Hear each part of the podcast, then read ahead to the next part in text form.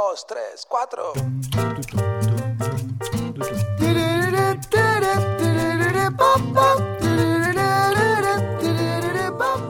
Todas las semanas me llegan un montón de preguntas, ya sea por correo electrónico, ya sea por redes sociales. Preguntas muy diversas y la verdad que no siempre tengo tiempo de poder contestarlas a todas como, como quisiera. Por eso voy a comenzar a tomar los primeros miércoles de cada mes para dedicarme a responder esas preguntas que vos tenés sobre finanzas que quizás no sabes dónde buscar la respuesta.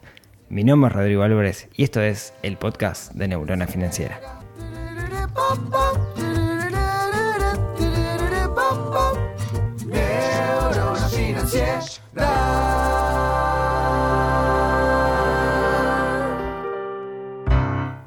Muy buenos días, tardes, noches para todos. Bienvenidos a un nuevo episodio del podcast de Neurona Financiera. Como siempre, eh, esto de poder hablar de finanzas, poder hablar de dinero desde una óptica distinta, desde una óptica más sencilla, más mundana, una de las cosas que pasan y que a mí me duelen mucho es que en realidad esto es un monólogo. Quiero decir, no estoy conversando contigo en este momento, me encantaría, pero no estoy conversando contigo. Entonces, muchas veces se generan un montón de inquietudes y de dudas. Me llegan esas dudas por correo, por la página web, por redes sociales y la verdad no doy abasto para responderlas a todos. Entonces tomé una decisión y es dentro de la página de Neurona Financiera, neuronafinanciera.com, en el menú que está ahí a la derecha, van a encontrar un formulario que se llama Preguntas para el podcast. Y ahí les pido que me cuenten cuál es esa pregunta. Entonces, el primer miércoles de cada mes lo que voy a hacer es tomar todas esas preguntas, ir contestándolas en orden, siempre que el episodio, las que, las que entren en un episodio razonable de 20-30 minutos. ¿sí? Entonces, si tienen dudas y quieren que se las responda en el podcast, neuronafinanciera.com y ahí van a encontrar el, el formulario. Muchas veces me hacen una pregunta por Instagram, por ejemplo, que es muy barato hacer una pregunta por Instagram, no nos cuesta mucho tiempo, y yo les digo, che, haceme esta pregunta en el formulario. Eso para mí también es una especie de filtro, porque si realmente querés escuchar la respuesta, realmente querés que yo analice esa pregunta, vas a tomarte ese trabajo de escribirla de nuevo, a veces es copiar y pegar o explicarla o expresarla un poco, un poco mejor.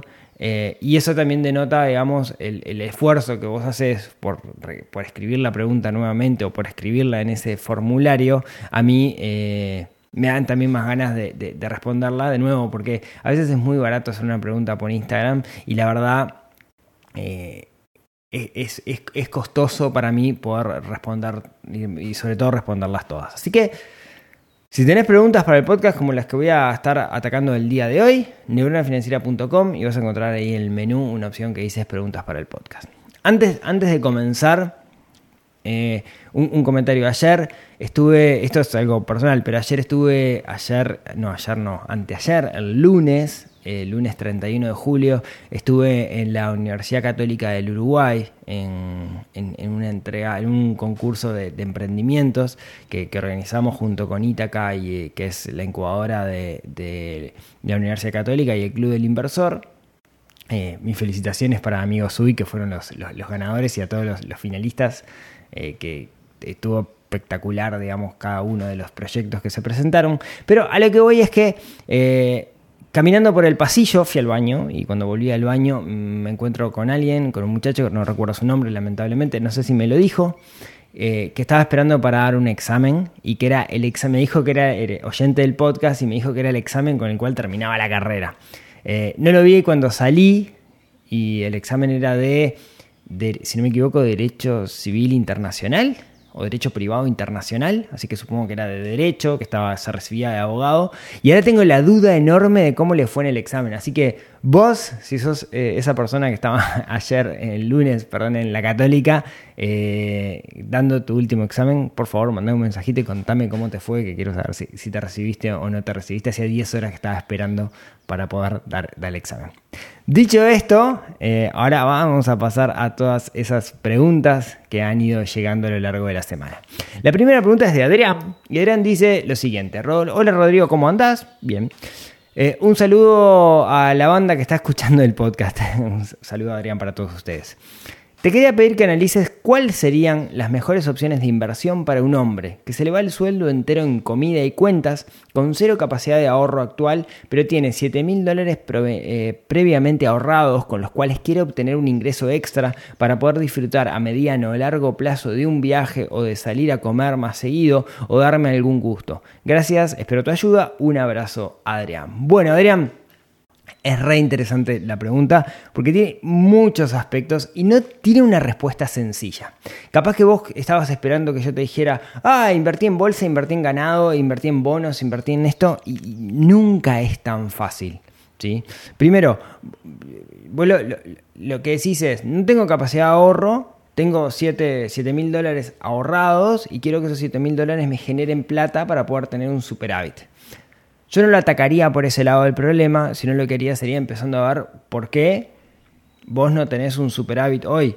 Y eso siempre puede deberse a dos cosas. Puede deberse al nivel de consumo, eso quiere decir te estás ganando, te estás gastando todo lo que ganás, pero no hay forma, eh, tu salario quizás sea reducido y no hay forma de recortar ahí, y ahí la herramienta del registro de gastos es la que te da la información, o quizás la clave sea ganar más dinero. ¿Por qué? Porque si nosotros nos enfocamos en invertir los 7 mil dólares para que genere un superávit, vamos a hacer números mega redondos para que quede claro. Si vos invertís esos 7 mil dólares a un 10% anual, te van a generar 700 dólares por año. Y 700 dólares por año, si lo dividimos en meses, deben ser más o menos unos 80 dólares por mes. No te hace la gran diferencia. Esos 7 mil dólares lo que te pueden dar de superávit. Entonces, quizás me parece que la clave sería ver cómo podés usar esos 7 mil dólares, primero para tener un fondo de emergencia que te haga sentir seguridad y, y segundo, para de alguna manera aumentar la cantidad de valor que vos podés entregar para ganar más dinero. Entonces, yo si tuviera que trabajar tu caso con la poca información que tengo, no me enfocaría tanto en cómo hago para rentabilizar esto, sino me enfocaría en ver cómo hago para que eso me ayude a generar más valor y así ganar más dinero, que a la larga es la inversión más rentable que podemos hacer. Me faltan mil datos, como la edad o en qué estás, pero yo iría por ese lado. No iría pues, específicamente por, por ver mecanismos de, de inversión. ¿sí? Así que bueno, Adrián, mucha suerte con ese proceso. Pasamos a la pregunta de Sebastián. Sebastián dice lo siguiente. ¿Cómo está Rodrigo? Bien, voy a hacer lo más concreto posible. Se me despertó el interés de comercializar quesos. Tengo un contacto de una granja en Colonia, vivo en Montevideo y me gustaría una guía ya que empiezo de cero. Mi propósito es desconectar con mi trabajo formal que le dedico muchas horas y me gusta mucho el mencionado producto. Gracias por tanto. Perfecto. Sebastián, esta es una idea que yo tiré en algún momento en algún episodio del podcast hablando de la rentabilidad de los negocios de la economía real. No sé si puedo darte un paso a paso porque nunca hice este proceso de comercializar quesos. Confieso que lo averigüé y llegué a hablar con la gente de, de, Ande Colonia, que me facilitó una lista de, distribuidores de queso de Colonia o fabricantes de queso de Colonia, mejor dicho, como para distribuir en Maldonado, que por acá en la vuelta en Piriápolis no hay mucha quesería y también es algo que me gusta el queso. Ahora, lo primero es que a mí me gusta el queso, no quiere decir que el negocio del queso sea rentable, ¿no? Tenemos como que separar las aguas. Una cosa no quita la otra. A veces nos metemos en negocios porque nos gusta el producto, está bueno que te guste el producto, pero no necesariamente eso quiere decir que sea un buen negocio. Recuerdo eh, Danilo, un feriante de, en Montevideo que le compraba siempre en la feria, que era quien vendía queso, que él siempre contaba que a él no le gustaba el queso. Y capaz que mejor porque no se comía la, mercadería. Ahora bien, Seba, con respecto a tu pregunta, eh, no sé si te puedo dar un paso a paso, pero seguro que lo primero que haría sería validar. Hay un libro que se llama Lean Startup, que se suele usar para tecnología, pero en realidad aplica para cualquier negocio, que lo que dice que vos, antes de invertir un peso, lo que deberías es validar.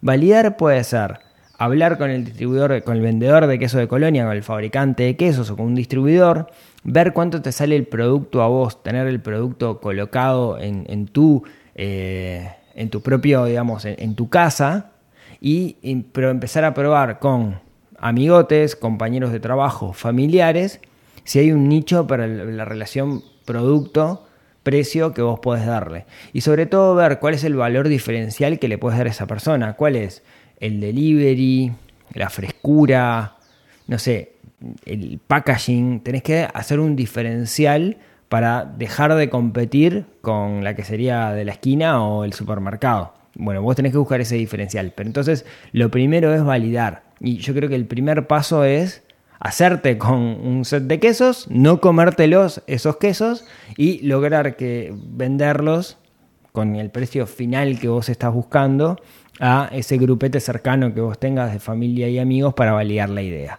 Después de eso, ves cómo creces, pero el primer paso es validar. Si ya tus amigos eh, no te lo quieren comprar porque les parece caro o porque prefieren el supermercado, bueno, capaz que hay que cambiar la idea. Bien, así que como primer paso eso y después vamos iterando en función de esa información. Así que Seba, espero que te sea, eh, que, te sirva, digamos, este, este consejo, podríamos decir. Otro Sebastián, que dice lo siguiente. Rodrigo, muchas gracias por compartir tus conocimientos. Mi pregunta es concreta. Te he escuchado hablar de inversiones y aún no logro dar el paso. Quería saber, ¿qué instrumento que te parece más seguro en el mercado uruguayo para empezar a invertir? Me pasa que últimamente he sentido que estás trabajando para Gletir y no me termina de convencer, pero esto me sucede con casi todas las opciones. Gracias y arriba por tu trabajo que aporta mucho a la sociedad. Bueno, gracias Seba. Me, es eh, súper importante este mensaje para mí. ¿Por qué? Gletir es un corredor de bolsa. Eh, Gletir eh, me ofreció el año pasado eh, auspiciar el, podcast y algunos episodios que sean auspiciados por, por, Gletir. no es que yo trabajo para Gletir, sino que me auspició algunos episodios del podcast. Y eso para mí, la realidad es que también me genera como ciertos conflictos porque de alguna manera me pasa que gente como vos puede llegar a pensar que yo pierdo la objetividad con respecto a, un instrumento del mercado por el hecho de que me está pagando, ¿no? Bueno, eh, eh, eso a mí me genera todavía muchos conflictos. No, no, no, estoy. Es, una buena unidad de negocio, pero no estoy seguro de seguir haciéndolo. Estoy haciendo como el experimento. Eh, de hecho, hace un tiempo que, ya no estoy haciendo cosas con, con Gletir, como, como habrán visto.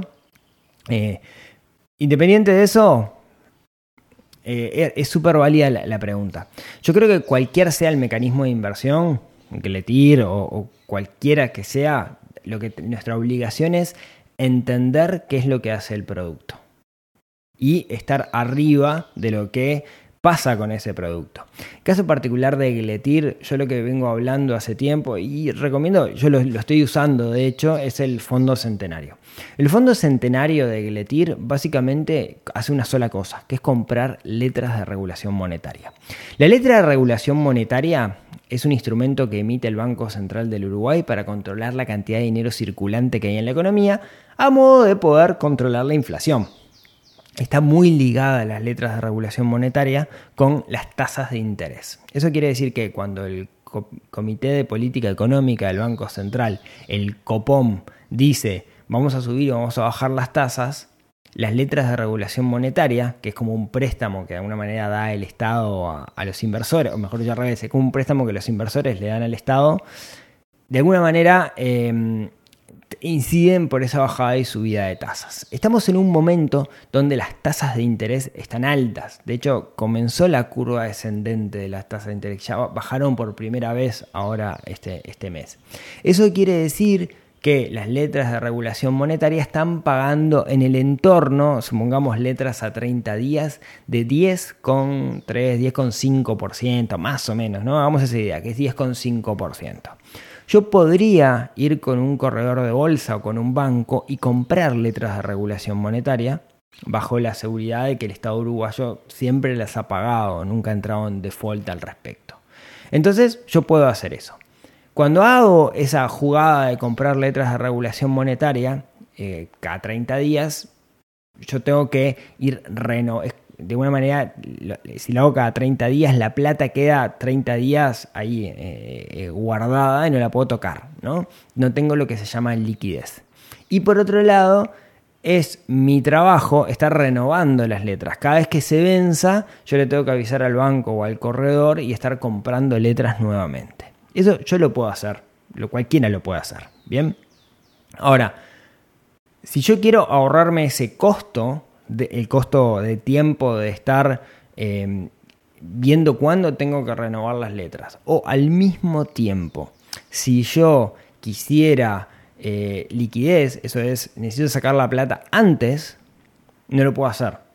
Lo que hace Gletir con el Fondo Centenario es crear un fondo donde lo único que hace es comprar letras de regulación monetaria a 30 días, básicamente, y lo que te ofrece es liquidez. Eso quiere decir, como hay muchas personas que están poniendo la plata, eventualmente eh, lo, que hace, eh, eso les permite a ellos tener un marco de liquidez y cuando vos necesitas la plata, ellos tienen cash, digamos, como para poder pagarte ese, dinero. E, esa liquidez de alguna manera se paga. Y ese costo es el costo de comisión que cobra Gletir, que es 1,4% masiva sobre el total del fondo. Eso quiere decir que si las letras rinden 10,5%, a vos te va a pasar que te va a terminar pagando 10,5 eh, menos el 1,4% masiva, ponele un 9%.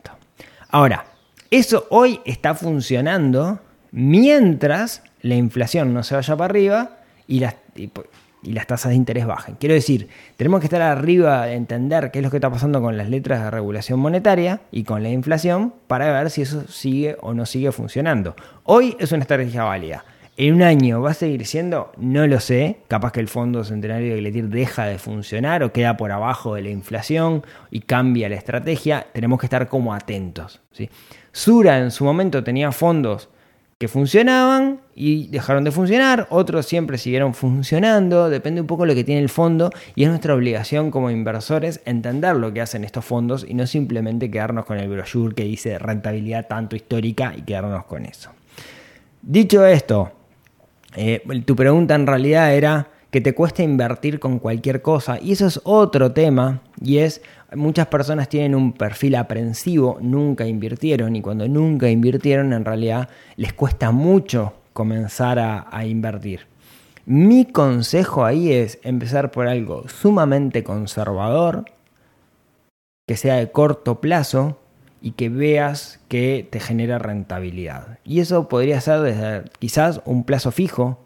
Me parece que una letra de regulación monetaria, ya sea desde un banco, un corredor de bolsa o el Fondo Centenario de Gletir, son buenas herramientas conservadoras como para empezar este proceso de inversión, como para agarrarle el gustito y para ver cómo te sentís. ¿sí? Yo iría por, por ese lado. Espero haberte aclarado un poco la, idea, Seba. Eh, nuevamente, eh, el hecho de que en el pasado Gletir haya auspiciado el podcast no quiere decir que yo no sea objetivo sobre ellos, o al menos eso es lo que, lo que espero. En cualquier momento me, llaman lo de Gletir para decirme algo. Eh, pasamos a la siguiente pregunta que es de Mauricio. Y Mauricio nos dice, en la pareja, separación de bienes, los fondos de retiro se manejan individuales, ¿cómo lo manejas en tu caso? Gracias Mauricio. Es una excelente pregunta esta, Mauri. Es una muy buena pregunta. Em, cuando uno se, va, se casa o se va a vivir en pareja, tiene muy mala prensa el hecho de que vos le digas a tu pareja, ¿te querés casar conmigo? Va a ser para toda la vida, pero firmame este papelito que habla de la separación de bienes, que es lo más racional. No, mete mucha onda románticamente hablando, ¿no? Si no, pregúntenle a Forlán y a Zaira Nara. La realidad es que racionalmente la separación de bienes es, es lo mejor, ¿no? Lo tuyo es tuyo, lo mío es mío y lo que hacemos juntos es de los dos, a menos que decidamos lo contrario, ¿no? La, separación de bienes o la capitulación. En el caso de que la pareja el día de mañana se rompa, tiene sentido, digamos, eh, que cada uno se quede con, la parte que, durante, mientras estaban bien, fueron decidiendo quién era el dueño de cada una de esas partes. La realidad es que creo que muy pocas parejas hacen separación de bienes eh, y después cuando llega el momento de la separación se arma terrible quilombo. Yo en particular eh, no tengo separación de bienes. Eh, no, no, lo consideré en, en, su momento ni capitulación, digamos. Eh, estamos bien con, esa decisión. Eh, quizá no fue lo más racional posible, pero tengo la suerte de tener una pareja recontra estable y confío en, que sea hasta que las muertes nos, nos separe. Con respecto al fondo de retiro, una de las preguntas que nos tendremos que hacer, sí, me parece, cuando vivimos en pareja es, ¿qué pasa si la pareja el día de mañana desaparece? ¿Qué pasa si uno de los dos se muere? ¿Qué pasa si mañana me pisa un camión? Si hay uno que es el jefe hogar, ¿no? el que trae la mayor cantidad de los ingresos, ¿qué es lo que le pasa al otro? Es una pregunta que en, mi caso particular no la tengo del todo resuelta, pero que me aqueja bastante. ¿no? y y, de alguna manera el portafolio de inversión que nosotros venimos construyendo junto con, con con mi pareja, apelamos a que eh, nos dé esa libertad financiera. Y como portafolio, una de, las, una de las decisiones que tomamos es que cada uno de los activos que nosotros compramos en el portafolio, la cuenta es una cuenta eh, con dos beneficiarios, nosotros dos, ¿sí? no, no es una cuenta individual. Digo esto porque a veces cuando uno abre cuentas en el exterior en particular, en caso de que pase algo, Em, eh, el proceso sucesorio o de herencia, en particular en Estados Unidos, puede ser bastante caro y complejo. Entonces, una buena recomendación es siempre abrir la cuenta con, más de un beneficiario por si a uno de los dos le, pasa algo. Así que Mauri, espero haberte aclarado un poco, o al menos haberte lo confundido lo, suficiente como para que quieras hacer más preguntas al respecto. Siguiente pregunta, y esta pregunta es de Ignacio. ¿Cómo andás? ¿Cuándo sale el capítulo de autoconstrucción en madera? Qué buena pregunta, eh, Ignacio. Si están viendo este video en YouTube, que supongo que lo voy a subir a YouTube, estoy en este momento, y quizás escuchan un poco de eco los que están escuchando el podcast, estoy en una habitación de unos 3x4, independiente a mi casa, eh, que hice con mis manos laboriosas yo mismo, en madera, en algo que se llama Good Framing eh, la cual no sabía absolutamente nada antes de comenzar el proceso y creo que me quedó bastante bien, o al menos estoy, muy contento con el resultado. Eh, quedó, lindo, qué lindo, no me puedo, no puedo quejar, estoy muy contento con, con el resultado.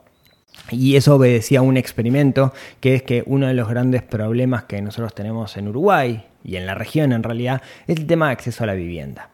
Eh, cuando vivimos en la ciudad es complejo, pero cuando nos vamos un poco para afuera de la ciudad, la realidad que la autoconstrucción, o sea, el hecho de que hacernos nuestra propia casa, comienza a ser una opción viable. Ahora, ¿qué tan viable es?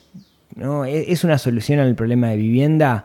Eh, yo que nunca de, de, albañilería sé poco y nada, ¿puedo, Rodrigo, hacerme una casa? Y bueno, sí puedo puedo y me resultó sumamente económico comparado con otros métodos constructivos, con todos los chiches. Y prometí que iba a hacer un episodio del podcast, así que Nacho, eh, digamos que la semana que viene, el próximo martes, hago un episodio contando de qué se trata esto de la, de la autoconstrucción, cuáles fueron los costos y las lecciones aprendidas, pues me parece que es una opción para, para muchos. ¿sí? Y vamos con la última del día, y me quedan un montón, pero bueno, vamos, eh, intento contar todas que pueda. Eh, Francisco, y Francisco me dice, ¿y qué onda con los que tenemos problemas para gastar la plata en vez de para ahorrarla? A nosotros, siempre, nos dejan afuera del debate de finanzas, pero también es una mala relación con la plata. Saludos de Argentina, escucho todos los podcasts. Francisco, es excelente tu pregunta. Y vos sabés que eh, eh, no solo es una muy buena pregunta, sino que es un público que a mí me llega muchísimo. En el plan financiero personal, en el PFP, que es como mi programa con el cual trabajo uno a uno y en grupo con muchísimas personas, eh, siempre es normal que personas que ingresan, su problema sea quiero invertir y no sé en qué invertir. Y esa es la letra del problema. Ahora, cuando rascamos un poquito, indagamos un poquito más, en realidad el problema no va por ahí. El problema es exactamente el que vos decís, Francisco, es que en realidad ahorro, pero soy muy aprensivo con respecto a mis ahorros y me da mucho miedo de invertirlos. ¿Cómo me doy cuenta? Porque cuando empiezo a indagar en cómo es el estilo de vida de esa persona, una, cosa que me doy cuenta es que no disfruta del dinero. Quiero decir, eh, el dinero es una herramienta que tenemos que usar para vivir una buena vida. Si nosotros somos tan aprensivos que eh, no nos vamos de vacaciones porque no queremos gastar plata, no comemos en restaurantes porque no queremos gastar plata, o eh, nos encanta algo pero no nos damos el gusto y estamos como medio frustraditos con respecto a eso. El problema es que sos demasiado aprensivo. Y ahí tenemos que hacer un cambio de paradigma con respecto al dinero porque definitivamente estás viendo el dinero como un concepto de seguridad que está bien, pero por otro lado no lo estás viendo como una herramienta que te permite también disfrutar de la vida. Y hay que hacer un trabajo a conciencia sobre ese punto que es sumamente importante. ¿Sí? Así que, Francisco, te puedo asegurar que no dejo de lado ese punto. De hecho, dentro del PFP te diría que la mitad tienen un problema de gasto, pero mm, la otra mitad es todo lo contrario, tiene un problema de no gasto justamente por ser muy aprensivos y está muy relacionado con el miedo al futuro, con cómo nos criamos y en el PFP hago mucho hincapié en ese tema porque me parece que es quizás uno de los principales problemas. Y llegamos hasta acá, eh, espero que les haya gustado este tipo de episodios en los que voy respondiendo preguntas. Háganmelo saber, por favor. Si tienen preguntas, en neuronafinanciera.com, en el menú de la derecha van a encontrar el formulario. Después hago algo para que se vea mejor. Y, eh, como siempre, si muchas gracias por escucharme y si tienen ganas, nos vemos, nos hablamos, nos escuchamos la próxima semana y ya les adelanté el tema. Vamos a hablar la próxima semana de este concepto de la autoconstrucción que tan viable es para alguien que repitió jardinera por manualidad como es mi caso. Muchas gracias por escucharme. Recuerden que si me quieren dar una mano siempre pueden compartir este episodio o, agregarlo en sus favoritos o ponerle estrellitas, campanitas o todo lo que se les ocurra, que eso hace que el algoritmo haga su magia y le llegue a más personas y eso a mí me ayuda y mucho. Les mando un abrazo grande y nos vemos la próxima semana. Chau chau.